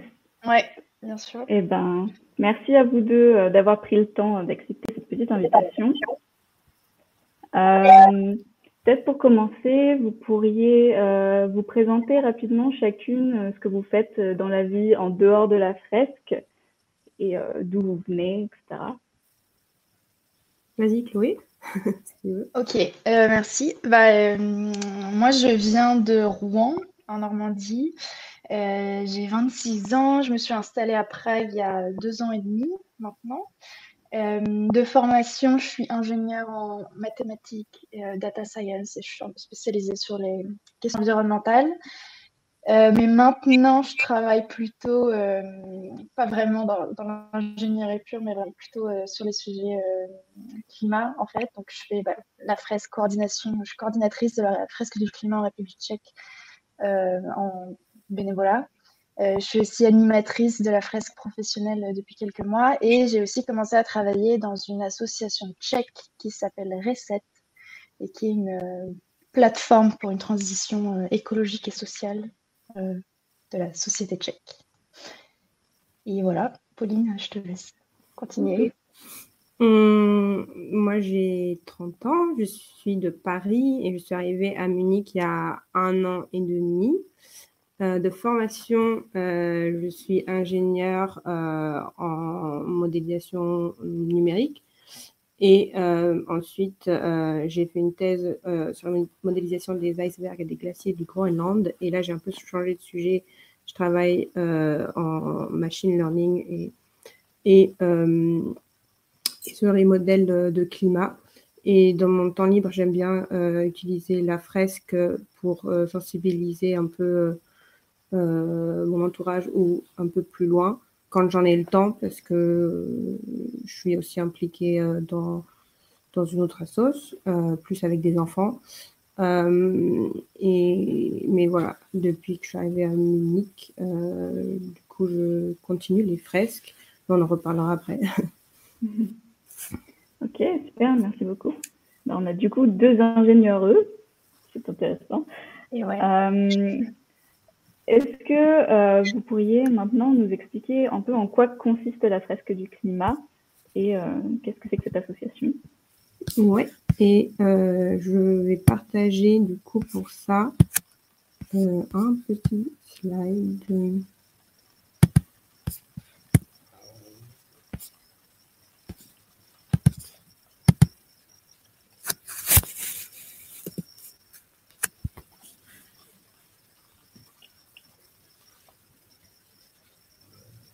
Dites-moi quand vous le voyez. Oui, c'est vrai. Ça apparaît. Euh, donc, euh, s'il y a un message qu'on voulait faire passer, enfin, en plus, ça ne va pas trop se répéter avec la personne d'avant, vu que finalement, la partie sur la COP27 est reportée. Donc, euh, la crise climatique est l'un des plus grands défis de notre temps. et déjà, on constate un réchauffement de 1,1 degré et une montée du niveau de la mer de 20 cm par rapport au début du XXe siècle, selon les rapports du GIEC, donc un, regroupement d'experts sur le climat. en plus, plus concrètement, on voit déjà des, effets sur dans nos coins du monde avec des, des, événements climatiques extrêmes comme des inondations plus intenses et plus fréquentes comme celle de 2021 en Allemagne et en Belgique. et ce réchauffement, il est dû à des gaz à effet de serre qui font comme une couverture sur la, sur la planète et qui sont émis quand euh, on euh, brûle euh, des énergies fossiles.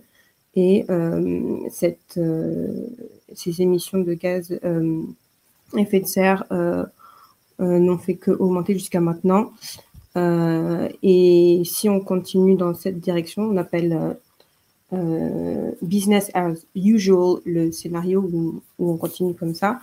on arrive à, arrivera à 1,5 degré de réchauffement environ en 2030 et 2 euh, degrés environ en 2040, et ce qui entraîne euh, des conséquences directes euh, sur le climat, donc sur l'habitabilité de la Terre, avec des plus grandes heat waves, canicules, d'autant plus grandes avec le réchauffement à plus de degrés, et puis des conséquences indirectes avec une une chute euh, de la biodiversité, on parle de la sixième extinction de masse et euh, une baisse de la production agricole et donc euh, on imagine du coup aussi des tensions, voire des conflits sociaux. voilà. Donc, mais face à, à, ce, à ce grand problème défi, on n'est pas seul et si vous voulez en savoir plus, si vous voulez pas vous sentir démuni face à cette crise, on a un outil dont on va vous parler, c'est la fresque du climat. Donc je laisse Chloé continuer. Oui, merci. et en fait, on compte que bah, les mécanismes dont Pauline vient de parler sont très mal compris et euh, connus. Et c'est en fait c'est à cet endroit que la fresque du climat euh, s'insère, c'est qu'on est une euh, association d'éducation au changement climatique, donc on a vraiment cette approche scientifique. toutes, les, toutes les informations qui sont diffusées pendant les ateliers qu'on organise proviennent donc des rapports du GIEC, du groupe intergouvernemental des experts sur l'évolution du climat, qui sont en fait ces rapports-là, c'est qui sont des synthèses de toute la production scientifique euh, qui est produite dans le monde sur, euh, les, sur les changements climatiques, donc peu de la source la plus complète et euh, qui fait consensus dans, la communauté, dans la communauté scientifique sur le climat. Et du coup, les rapports du GIEC, bah, c'est quoi? C'est des milliers de pages. Donc, en fait, ce que la fresque du climat propose, c'est un atelier de 3 heures qui est basé sur un jeu de 42 cartes. Et en fait, avec tout ça, ça permet de, vraiment comprendre le, le, les, bases scientifiques des changements climatiques. Euh, et donc la fresque du climat, c'est à la fois le nom de l'atelier et aussi euh, de l'association qui euh, encadre la diffusion de l'atelier. C'est une initiative qui a été lancée par un ingénieur et professeur d'université qui s'appelle Cédric Ringenbach.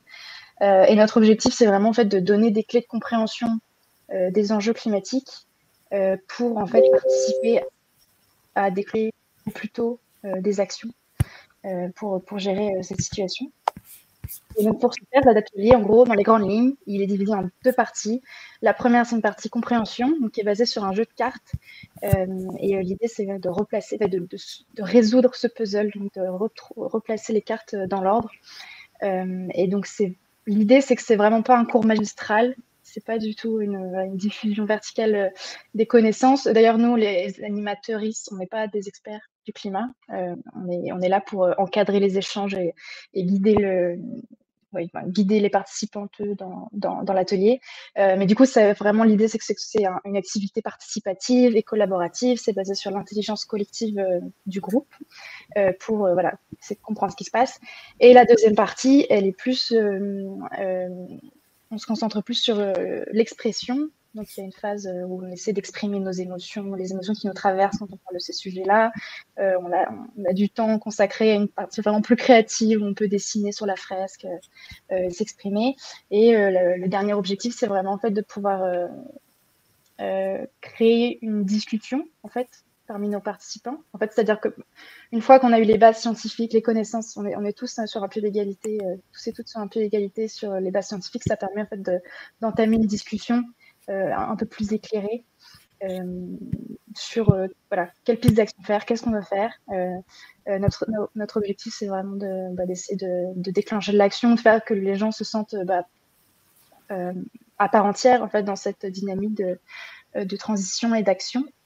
Euh, tout en sachant que nous, en tant qu'animateuristes de la fresque du climat, on n'est pas du tout, on, est, on est apolitique, c'est-à-dire que bah, à la fois on n'est pas du tout en lien avec un quelconque parti politique, euh, et en plus on n'est pas du tout prescripteur de, de solutions d'actions ou de, voilà, de politique euh, climat quelconque.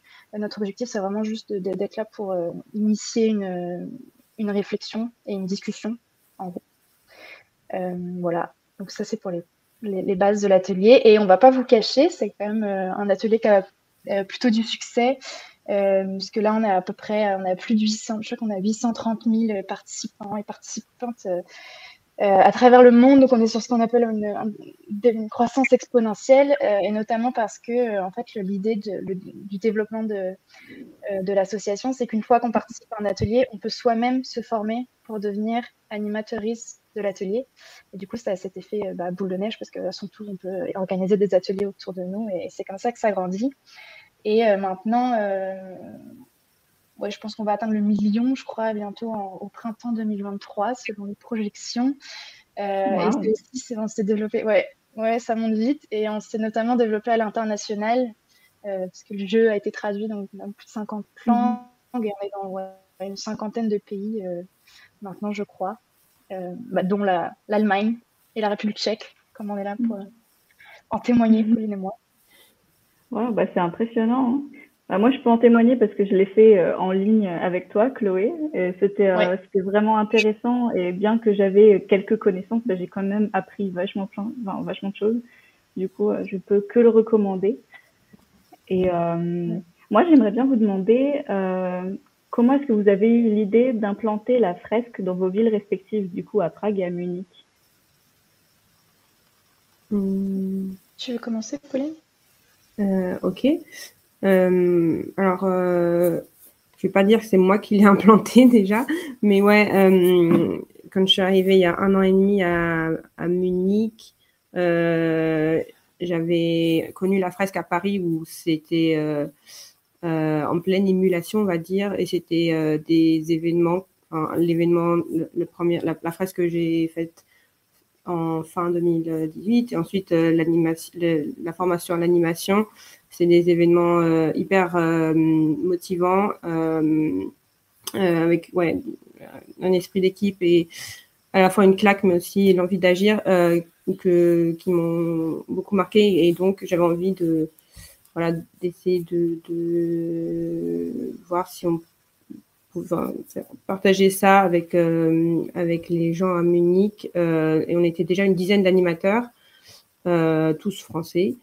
et du coup, on s'est un peu regroupés et on a on, on, essayait enfin c'était difficile de trouver quand même des gens intéressés pour faire cette, la fresque parce que pas beaucoup de gens en avaient entendu parler à l'époque mais là maintenant depuis un an maintenant on a beaucoup grandi et euh, et on est plus structuré, donc euh, on a une référente et euh, on est 30, plus de 30 animateurs. ouais, et on, on, en a, on a, ouais, on pourra parler des chiffres plus, en détail, mais ouais.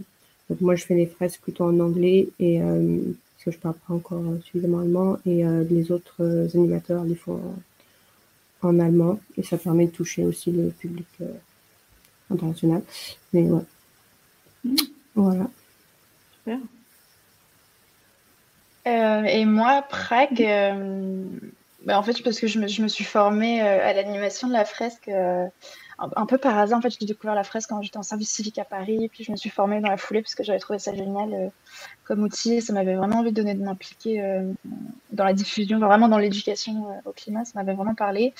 et après, j'ai déménagé à Prague. Et en fait, tout simplement, il y avait personne d'autres de la fresque du climat à Prague à ce moment-là. Donc, c'était un peu pas c'était à moi de le, à moi de le lancer euh, euh, à Prague. Donc, je crois que le premier atelier que j'ai fait, c'était en, je sais plus quoi, fin 2021, genre octobre 2021. Donc, ça reste. En plein euh, Covid. En plein Covid, c'est vrai. C'est vrai. quelques souvenirs d'ateliers avec des masques, avec les fenêtres ouvertes. Mhm. les risques. Et, et, voilà, et en fait, assez vite, j'ai été rejointe par. je suis devenue coordinatrice de, du réseau de la fresque en République tchèque, euh, un peu par défaut, parce qu'il bah, n'y avait que moi au début. Euh, j'étais assez vite rejointe par, euh, par Clément, donc, qui on travaille maintenant sur le développement du réseau de la fresque ici depuis bah, un an, et demi bientôt. Et, et ça grandit petit à petit. on a regardé les chiffres il n'y a pas longtemps. On était 4 en début 2022 et on est 40 maintenant, en début 2023. Donc vous êtes 40 animateurs, animatrices? Animateurs, ouais. On est 40 animateurs. 4 animatrices. Euh, ouais, janvier 2021, on est 40 euh, maintenant. Euh, et majoritairement, euh, autant c'était très français au début, ce qui est assez logique, mhm. étant donné que la fresque vient de là-bas, mais maintenant c'est majoritairement, majoritairement tchèque. Donc c'est très positif. Ouais, ça c'est super hein, de, faire passer euh, pas que aux Français des différents pays, mais euh, à toute la population. Et, euh, du puis vraiment que les gens d'ici, pardon, je voulais dire que les gens d'ici aussi mm. s'emparent de l'outil, parce que voilà, ils l'adaptent aussi alors, à la langue, aux cultures, aux, alors, façon de communiquer sur, sur ces sujets-là, c'est super important. Ouais, carrément. Et du coup, de, de manière concrète, euh, quand vous faites vos ateliers, ça se passe comment euh, Est-ce que euh, vous avez des petits tips à vous échanger ou bien et aussi auprès de combien de personnes est-ce que vous avez réussi à faire ces ateliers? Tu veux commencer, Chloé? Oui, si tu veux. Alors, j'ai regardé juste avant ce live, on est à peu près normalement à 500, environ 530 personnes qui ont participé à des ateliers en République tchèque. Peut-être plus, bref. Euh, donc, euh, il y a eu quand même euh, pas mal d'ateliers de fait. ça a été un peu bah, quelques ateliers publics, sinon ça a été auprès d'organisations. On a fait une fresque avec euh, Pipolini, par exemple, une association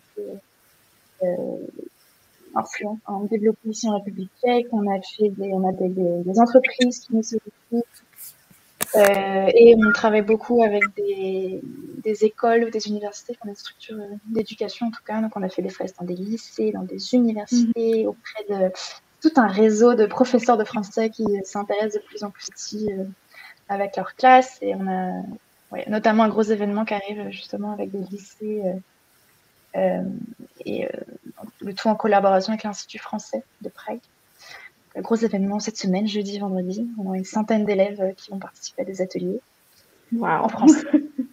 en même temps.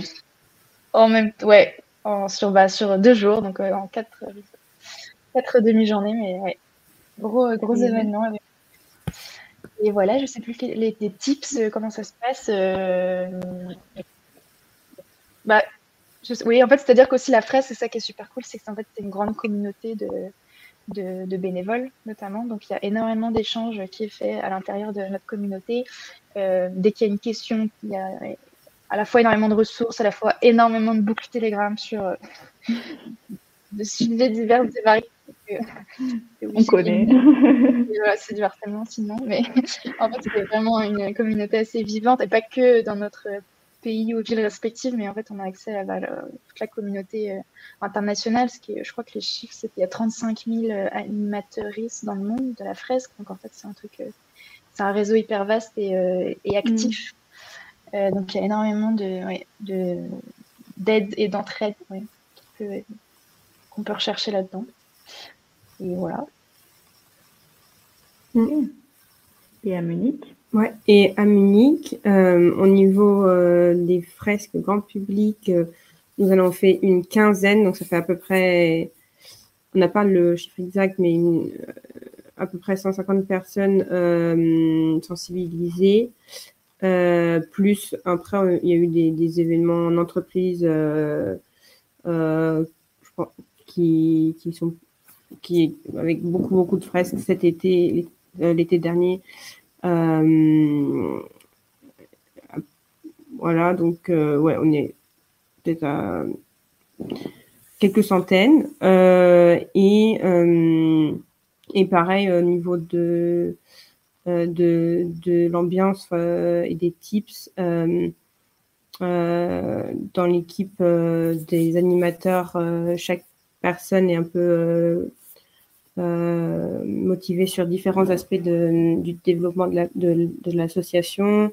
Et on fait de la pub un peu dans, dans, différentes associations, l'Institut français. Il y a un groupe de scouts à Munich, donc il y a les scouts, euh, francophone. Euh, après, pour les, pour les, les fresques euh, en allemand, un peu via LinkedIn, puis après, ouais, via le bouche-oreille. et maintenant, on a une fresque par mois dans une, dans une salle qu'on loue. La prochaine, si je peux déjà faire de la pub, et le vendredi 3 février à 19h en allemand et euh, on peut euh, trouver le lien d'inscription sur le site de la fresque du climat.org. Et sinon, on en a une en français euh, aussi mercredi 1er février à 17h. et on peut aussi trouver le lien normalement sur le site de la fresque du climat.org, mais sinon sur le site internet de la médiathèque francophone à Munich.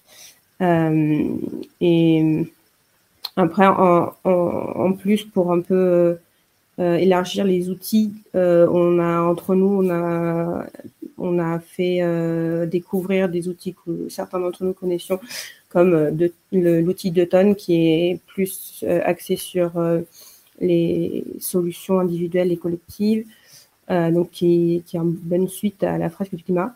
il y a un autre mhm. outil qui s'appelle Inventons nos vies bas carbone, qui est aussi axé sur les solutions individuelles pour euh, arriver à 2 tonnes euh, d'équivalent CO2 par personne pour euh, limiter le réchauffement à, à 2 degrés. on a aussi fait la, la fresque de la biodiversité. On a participé, certains d'entre nous, à, un autre jeu qui est assez, assez sympa, je trouve, Ma Petite Planète, aussi pour, mettre, pour se mettre en action de manière intense pendant trois semaines, tous les deux mois. Euh, individuellement, mais aussi collectivement. Euh, euh, et ça, Pauline, ces, ces outils additionnels et ces ateliers additionnels, c'est quand même les gens de la fresque du climat qui les ont développés ou c'est en collaboration avec d'autres associations? Ouais, là, c'est d'autres associations.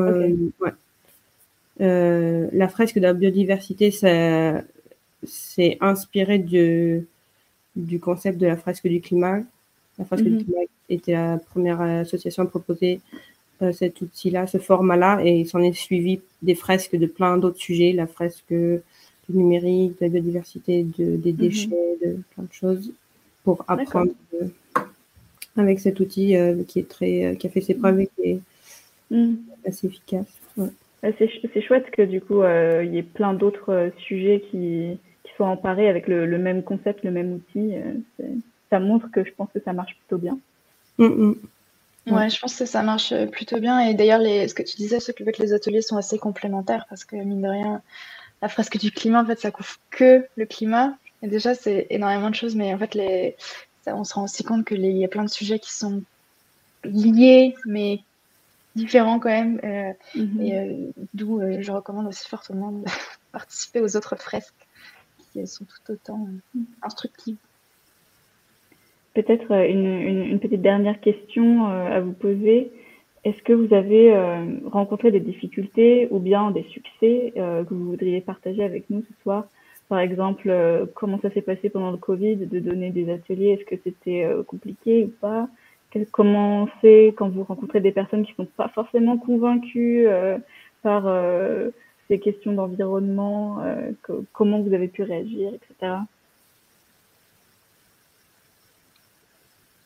je peux commencer. par rapport au Covid, nous, ça ne nous a pas posé tant de problèmes que ça, parce que bah, on a commencé voilà, fin 2021, donc ça commençait déjà à être un peu, un peu le bout du tunnel, d'une certaine façon. En tout cas, il y avait moins de restrictions, donc on n'a pas été trop bloqué euh, euh, par le Covid.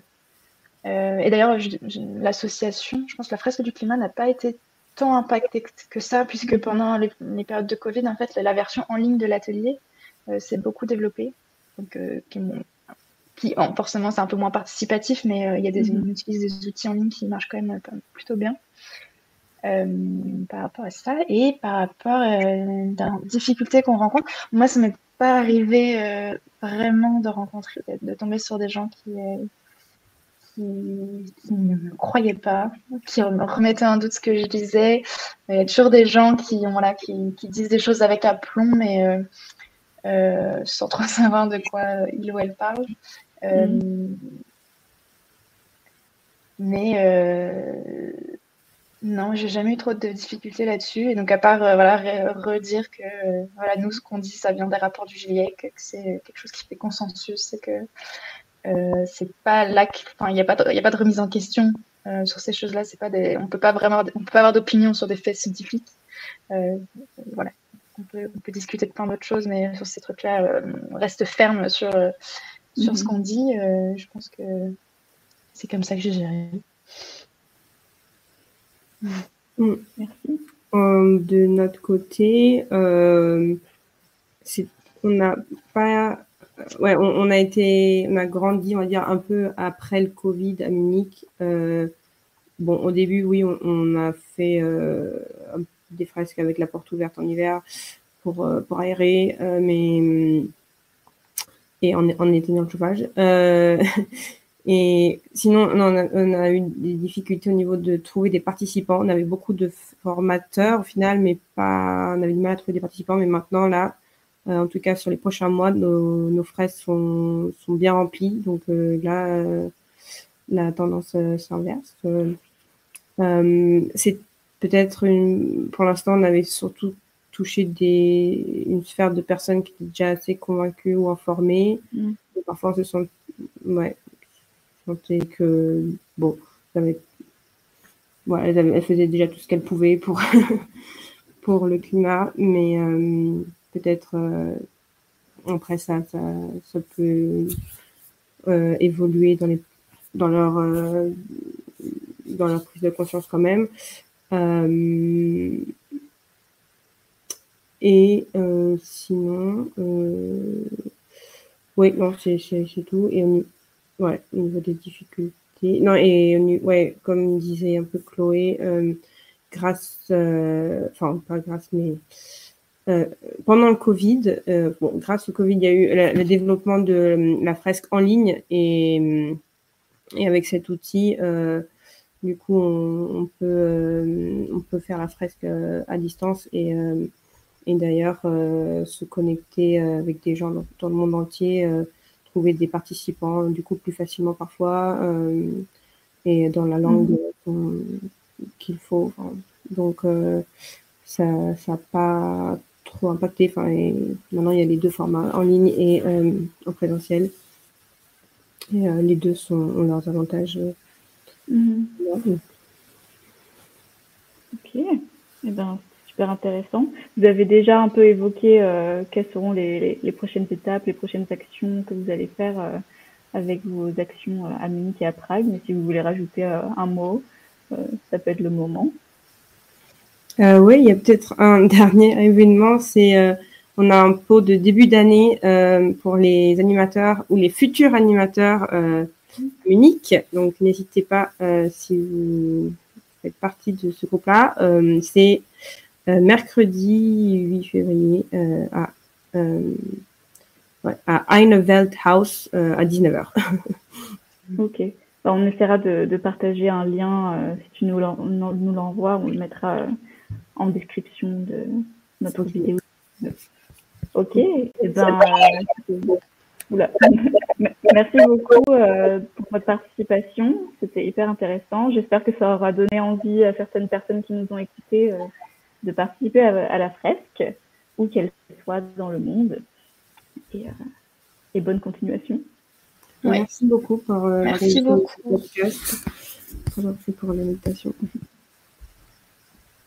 Bonne soirée. Et voilà. Eh ben, nous voilà. Presque du climat. Maintenant, à nous, à, nous de jouer, non? À nous de nous former et de la faire. On a prévu euh, de faire euh, une fresque avec le GA de Prague bientôt. Moi, je l'ai déjà fait personnellement, mais du coup, on sera plusieurs à le faire dans, dans, les, dans le mois qui vient. On verra. Tu vois, on avait eu l'occasion d'en faire une à Berlin en, en, décembre et on avait une trentaine de personnes euh, très motivées. Donc, euh, c'est vraiment cool. On en avait fait une pour les enfants, une en français, une en allemand. Donc, euh, c'est aussi pour les enfants, c'est pas mal comme activité. Ouais, bah nous, bah, du coup, c'est vrai qu'il faut, y penser sur, du Seldorf. Là, ça m'a donné bien envie de le faire. Mm-hmm. Ouais. Cool. Merci, pour, la, présentation. Moi, ça fait un bout de temps que j'ai envie de le faire, mais c'est ces choses-là qu'on veut toujours faire. Et Oui, c'est ça. Il faut trouver le temps. Il faut trouver les trois heures. eh ben, c'est le moment de nous dire au revoir, les amis. Est-ce qu'on n'a pas fait de jingle, mais est-ce que quelqu'un a un papier, a envie de montrer un papier euh, pour dire au revoir? Asma, t'en avais pas un? Mais je crois que c'est Avril qui en avait un dans. Voilà, on a des élections. Qui en avait un. Allez, moi j'en ai un, pour la recette. Euh, euh, un petit message de soutien euh, pour les collègues de la NUPES en Charente, c'est ça? Voilà, qui font des élections. Alors moi, c'est un, un, dessin de ma fille qui est dans, dans une période noire. Waouh C'est beau ah ouais, ouais, Elle pense à sa retraite peut-être. C'est quoi? Ça? J'ai dit, elle pense à sa retraite. Je, connais plus ce mot. Ça re quoi bah, Les amis, alors à la prochaine. Alors, début février, ça devrait être le 6 février. On a déjà un programme qui devrait être tourné beaucoup dans le franco-allemand. Et puis, bien sûr, avec plein de choses très intéressantes et des invités, comme d'habitude, au top. Et un nouveau visuel normalement. Ah, cool.